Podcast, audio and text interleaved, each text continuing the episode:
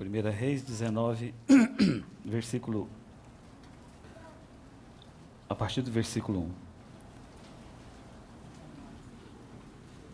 Acabe é o rei de Israel nessa época, Acabe.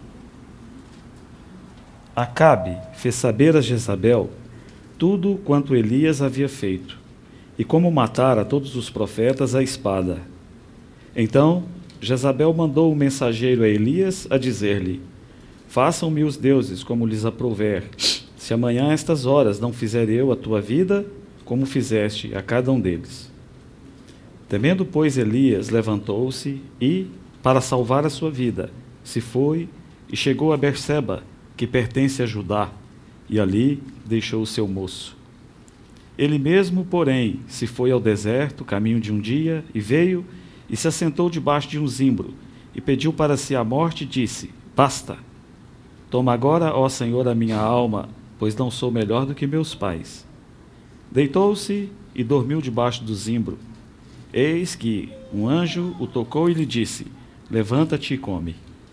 Olhou ele e viu junto à cabeceira um pão cozido sobre pedras em brasa e uma botija de água. Comeu, bebeu e tornou a dormir.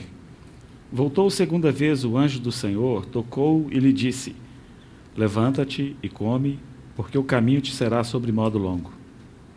Levantou-se, pois, comeu e bebeu, e com a força daquela comida caminhou quarenta dias e quarenta noites, até Horebe, o monte de Deus. Eu vou ler novamente o versículo 8, esse último que acabamos de ler, porque aqui está a parte do meu encargo para essa manhã. Levantou-se, pois, comeu e bebeu, e com a força daquela comida caminhou quarenta dias e quarenta noites até Horebe, o monte de Deus. Não é segredo para ninguém, eu já disse aqui várias vezes, que sempre, desde a minha infância, eu gosto muito de histórias. A maioria aqui também, muitos aqui, eu creio que partilham do mesmo sentimento. Amava as histórias daquele francês chamado Charles Perrault. Provavelmente você nunca ouviu falar o nome dessa pessoa, mas ele, que nasceu lá em 1628, morreu em 1703, ele é considerado o pai da literatura infantil. Dele, essas histórias, Chapeuzinho Vermelho, Cinderela, Bela Adormecida, Gato de Botas, Pequeno Polegar. Então a minha infância foi embalado com essas histórias. Mas a partir de 92, 1992, eu encontrei o livro de Deus, a palavra de Deus. E aquilo que eu gostava, que eu achava que era bom, ficou ainda melhor. Porque eu passei a conhecer as histórias de Deus, os seus tratos com o seu povo. Então, aquelas histórias que embalavam a minha infância, que tocava apenas levemente a minha alma e poderia tirar um princípio aqui e outro acolá, elas não tinham mais a mesma força, pujança e significado.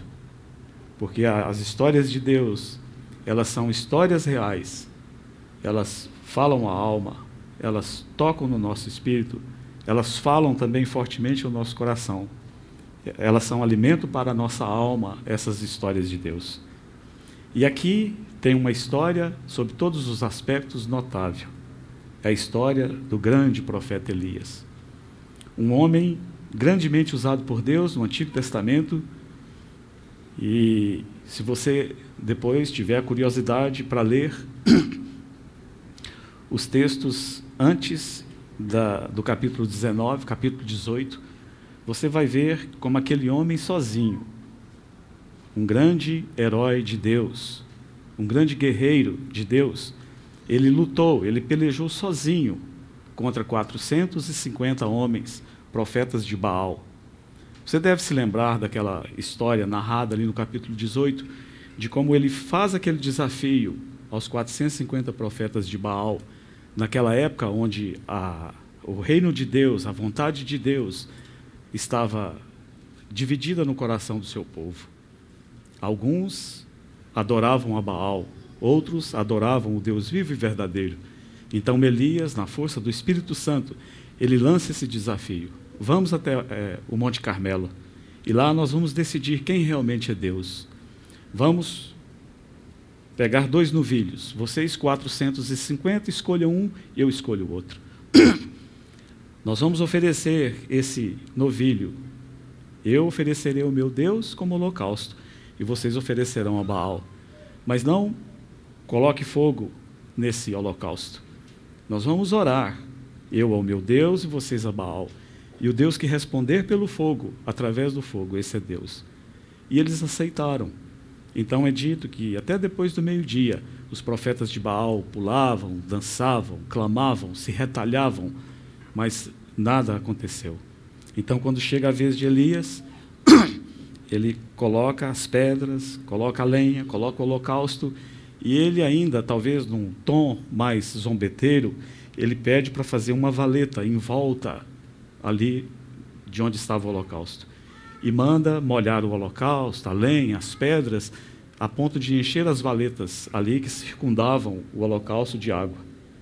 Então, aquele homem, numa oração simples, bastante objetiva, e aqui está uma grande lição para nós. Às vezes pensamos que temos que fazer orações elaboradas, mas uma oração elaborada, demorada, sem a unção de Deus, ela não vale absolutamente nada. Então, aquele homem, em poucas palavras, ele lembra a Deus que a sua honra está em jogo. E ele clama a Deus que mandasse descer fogo do céu. E fogo desce do céu e consome tudo. Se você ler o texto, você vai ver que diz que o fogo consumiu o holocausto, a lenha, as pedras. Fogo de Deus é um fogo forte, não é? Até as pedras foram consumidas e que aquele fogo lambeu toda a água que estava dentro das valetas. Então, depois dessa grande demonstração de poder, Acabe conta a sua perversa esposa Jezabel, adoradora de Baal, que Elias fez, como ele matou os 450 profetas depois daquela demonstração de poder de Deus, do poder de Deus. Então ela manda um recado para ele. Amanhã você vai ter o mesmo destino do que aqueles que você matou. E ele foge para salvar a sua vida. Ele vai até Berseba, deixa ali o seu servo, o seu moço, e ele caminha, é dito, o caminho de um dia. Ele entra no deserto. E ele entra no deserto para morrer. Esse homem está deprimido. Depressão não é só quando, às vezes, nós, como bons cristãos, nós acusamos os irmãos, e se algum irmão está com depressão, está numa tristeza profunda, a primeira coisa que dizemos é: você está em pecado. Aparentemente não havia esse elemento na vida de Elias. Ele está triste pelos seus motivos. E ele vai para o deserto, ele deita-se debaixo de um zimbro, um arbusto. Ele senta-se primeiro e depois ele pega no sono.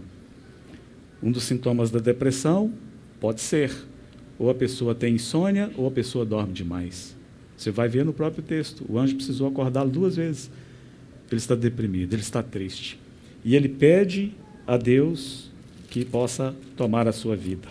Ele diz lá no versículo 4, ele diz a Deus, basta, basta, toma agora ao Senhor a minha alma. Na versão King James, ele diz assim, e ele pediu para si que pudesse morrer, e disse, basta agora, ó Senhor, tira minha vida. Forte essas palavras de um homem de Deus, não é? Então ele está dormindo profundamente. E aí vem um anjo, é dito um anjo do Senhor, o anjo do Senhor vem e acorda-lhe pela primeira vez. E quando ele acorda na cabeceira, é dito que há um pão cozido sob as brasas e uma botija de água. O anjo diz: Come. E ele comeu, bebeu e tornou a dormir. E aí a segunda vez, diz no versículo 7, que o anjo volta e diz: Levanta-te e come, porque o caminho te será sobre modo longo.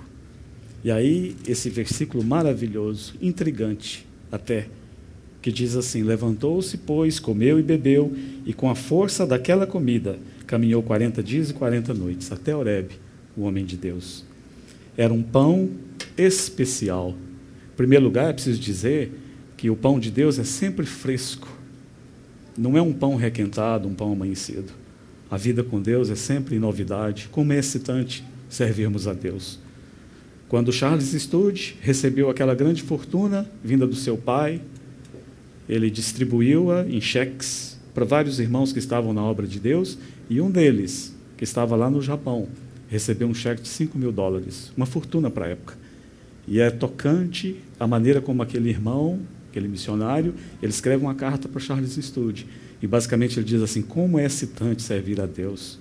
Uma hora pregando o Evangelho em meio a dificuldades, outra hora em lutas e labores, outra hora de cócoras, agachado, comendo arroz aqui no Japão com as mãos, outra hora recebendo cheque de 5 mil dólares.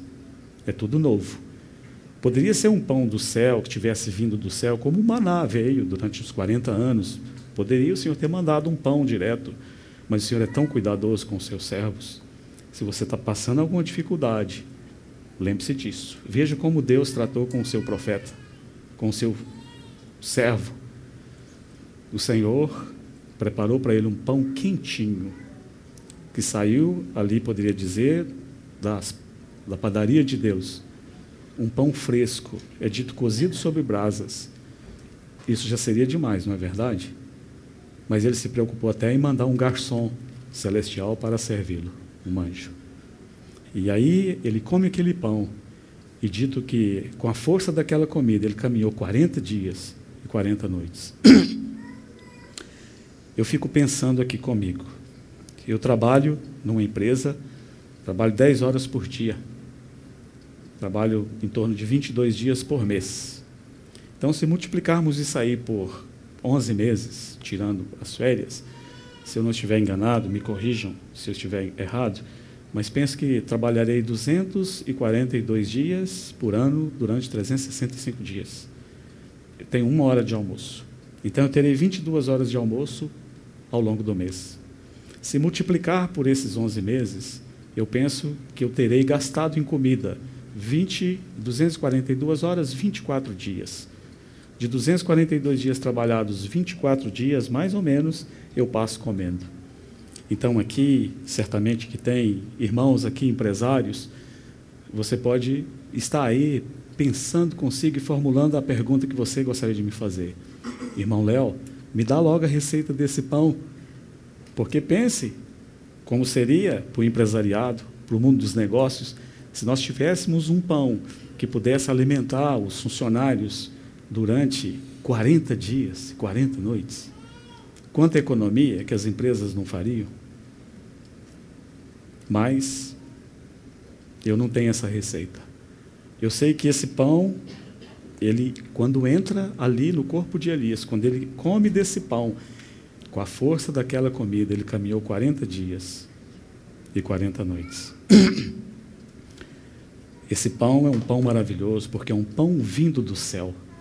E certamente, quem obtivesse a receita desse pão seria uma pessoa bastante sucedida no mundo dos negócios.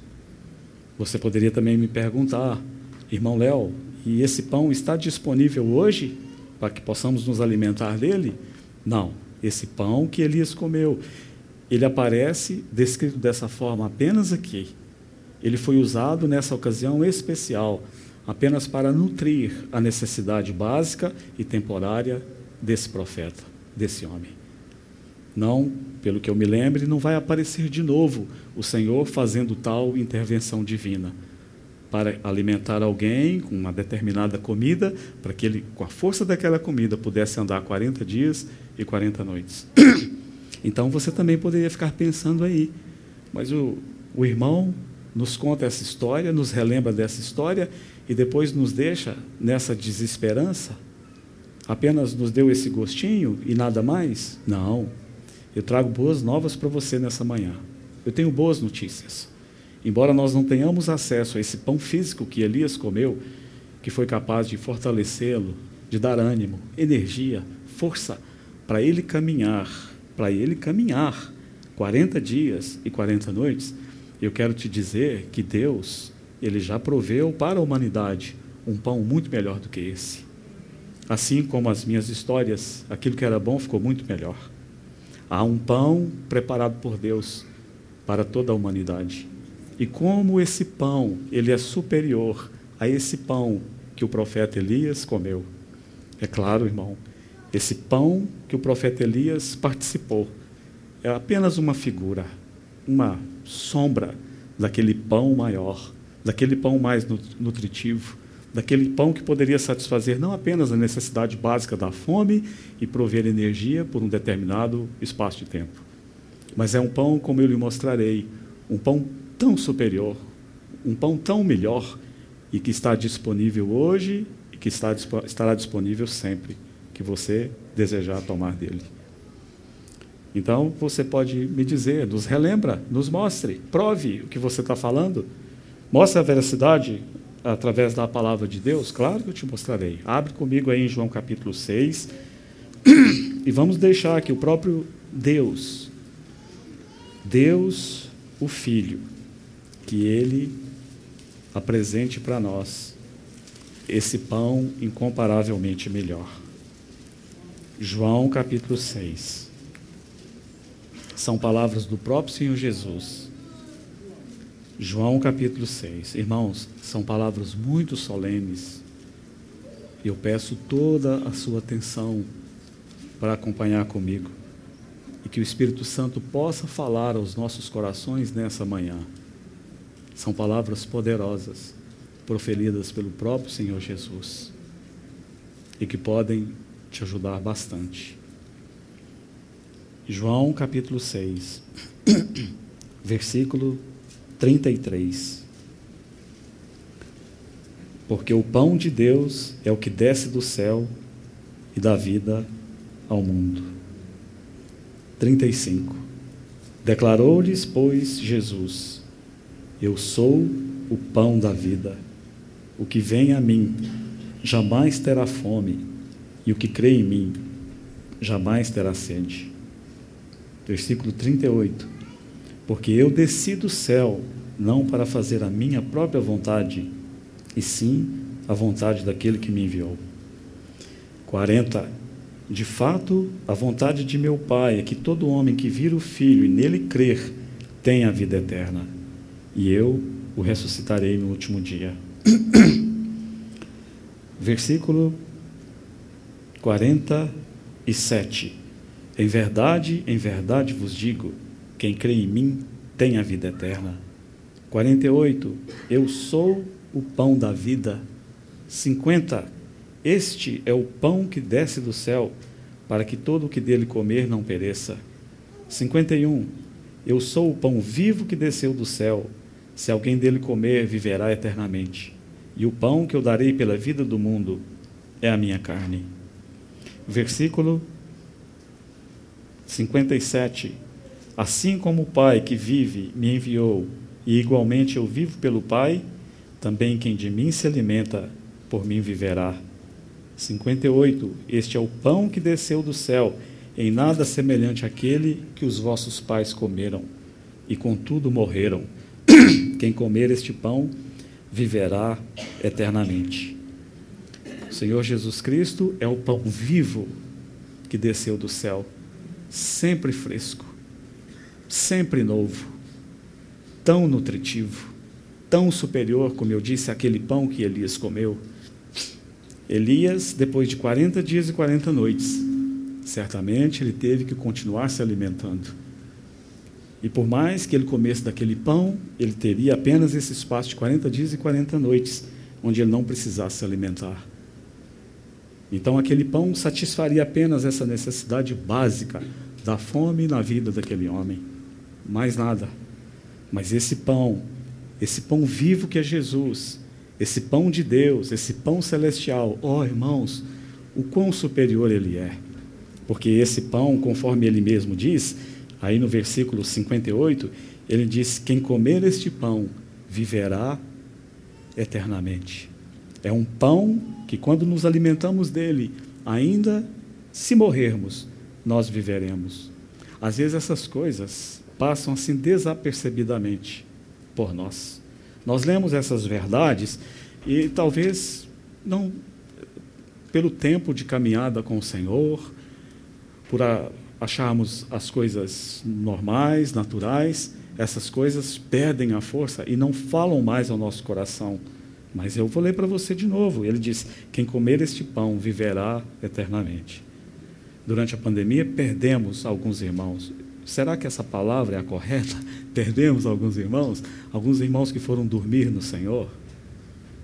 esses irmãos que participaram desse pão que é Jesus, que creram nele de todo o coração, se pudéssemos vê-los, talvez nós, o que nós veríamos é que esses irmãos que dormiram no Senhor, eles estão muito mais vivos do que quando estavam aqui. Estão, poderia dizer, mais vivos do que nunca. Então, esse pão que é Jesus, ele dá vida, vida eterna. É esse pão que é Cristo que responde aquela pergunta feita há centenas de anos por Jó, lá no capítulo 14, versículo 14. Ele diz assim: Jó perguntou: Morrendo o homem, porventura tornará a viver? Ah, Jó, se eu pudesse te ver face a face, eu diria sim. Ah, Deixe-me responder essa pergunta. Há uma possibilidade. Há um pão vivo que há mais ou menos dois mil anos Deus, o Pai, enviou essa terra. E agora todo aquele que desse pão se alimenta, por ele viverá.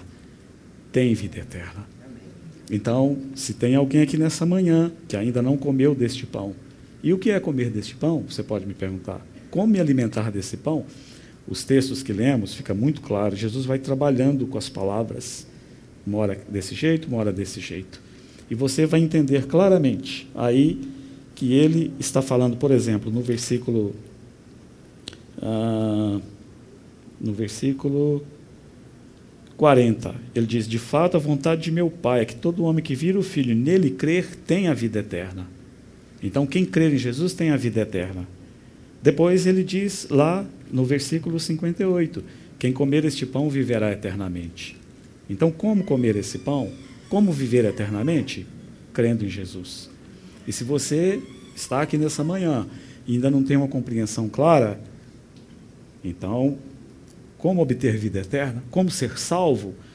Crendo em Jesus. Comer este pão é crer em Jesus. Entregue a sua vida ao Senhor Jesus. Creia nele de todo o coração. Confesse com a sua boca. Então, certamente se cumprirá aquilo que o próprio Senhor Jesus disse. Mas tem um outro aspecto desse pão também, aí no versículo 20, 33, onde, onde o Senhor diz assim: Porque o pão de Deus é o que desce do céu e dá vida ao mundo. E no versículo 35 ele diz: O que vem a mim jamais terá fome, e o que crê em mim jamais terá sede. Ó oh, irmãos, aqui está descrita a situação da humanidade, sem mencionar diretamente. O Senhor colocou explicitamente a situação da humanidade. No versículo 33, é: O pão de Deus é o que desce do céu e dá vida ao mundo. O que esse mundo mais precisa é vida. São mortos, guias cegos, guiando outros cegos. Outro dia, os mesmos que falavam que nós deveríamos ficar em casa, eu não estou fazendo política de maneira nenhuma e não vou trazer isso para o púlpito de jeito nenhum. Mas aqueles que diziam que nós deveríamos ficar em casa por causa da pandemia, agora são os mesmos que estão defendendo juntar milhões de pessoas nas avenidas para obterem um pouco de vida no carnaval. Não há coerência nesse mundo. Mas eu os entendo, porque outrora também eu estava lá. Não há vida, vida que vence, vida eterna, vida de Deus nesse mundo. O veredito da palavra de Deus é que esse mundo jaz no maligno. Então essas pessoas vão indo de força em força. Elas vão buscando obter vida nos prazeres carnais, nos prazeres mundanos, na bebida, nas drogas, em relacionamentos, em trabalho, em conquistas. E elas precisam ser constantemente alimentadas por esse pão vil que não tem nada a ver com Jesus. Por esse pão que não sustenta, ou o máximo sustentará por apenas algum curto espaço de tempo. Então, esse pão chamado Jesus, ele é o pão que dá vida ao mundo. Ele é aquele pão que, quando nos alimentamos dele, nós encontramos dele todas as nossas necessidades. Esse pão nos sacia por completo. Esse pão dá a energia que nós precisamos para avançar. Esse pão nos alimenta por completo. É dito também que quem comer desse pão, ali no versículo 35, ele diz que o que vem a mim jamais terá fome, e o que crê em mim jamais terá sede. Você vê isso na humanidade caída, essa fome, como um saco vazio. De tudo que se alimenta a humanidade, ela não pode se satisfazer. Mas esse pão que é Jesus, ele diz que aquele que vai até ele jamais terá fome, e o que crê nele jamais terá sede. É um pão bendito, irmãos. Um pão de Deus. Nessa manhã vamos nos alimentar dele. vamos comer da sua carne e vamos beber do seu sangue. Isso é um mistério dos mistérios, não é? Ele disse que toda vez que fizéssemos isso, não seria apenas um ritual, apenas um pão, apenas um, um vinho, mas ele disse que seria, como Antoniel disse semana passada, o seu próprio sangue. Na época da reforma protestante, houve aquela grande batalha entre a transubstanciação e a consubstanciação. Lutero de um lado, o Papa do outro. Eu não vou defender nem Lutero nem o Papa. Eu fico com a palavra de Deus e a palavra de Deus, ela é um mistério para mim mas nos alimentamos desse pão nessa manhã, comendo, como ele próprio diz, a carne dele e bebendo o sangue dele. Então, essa é uma possibilidade que temos nessa manhã de nos alimentarmos dele. Mas não podemos ficar só daqui, só aqui. Nos alimentarmos de Jesus pode ir mais além do que a reunião de ceia, onde comemos do pão e tomamos do cálice todo domingo. Embora seja tão importante, tão, tão importante.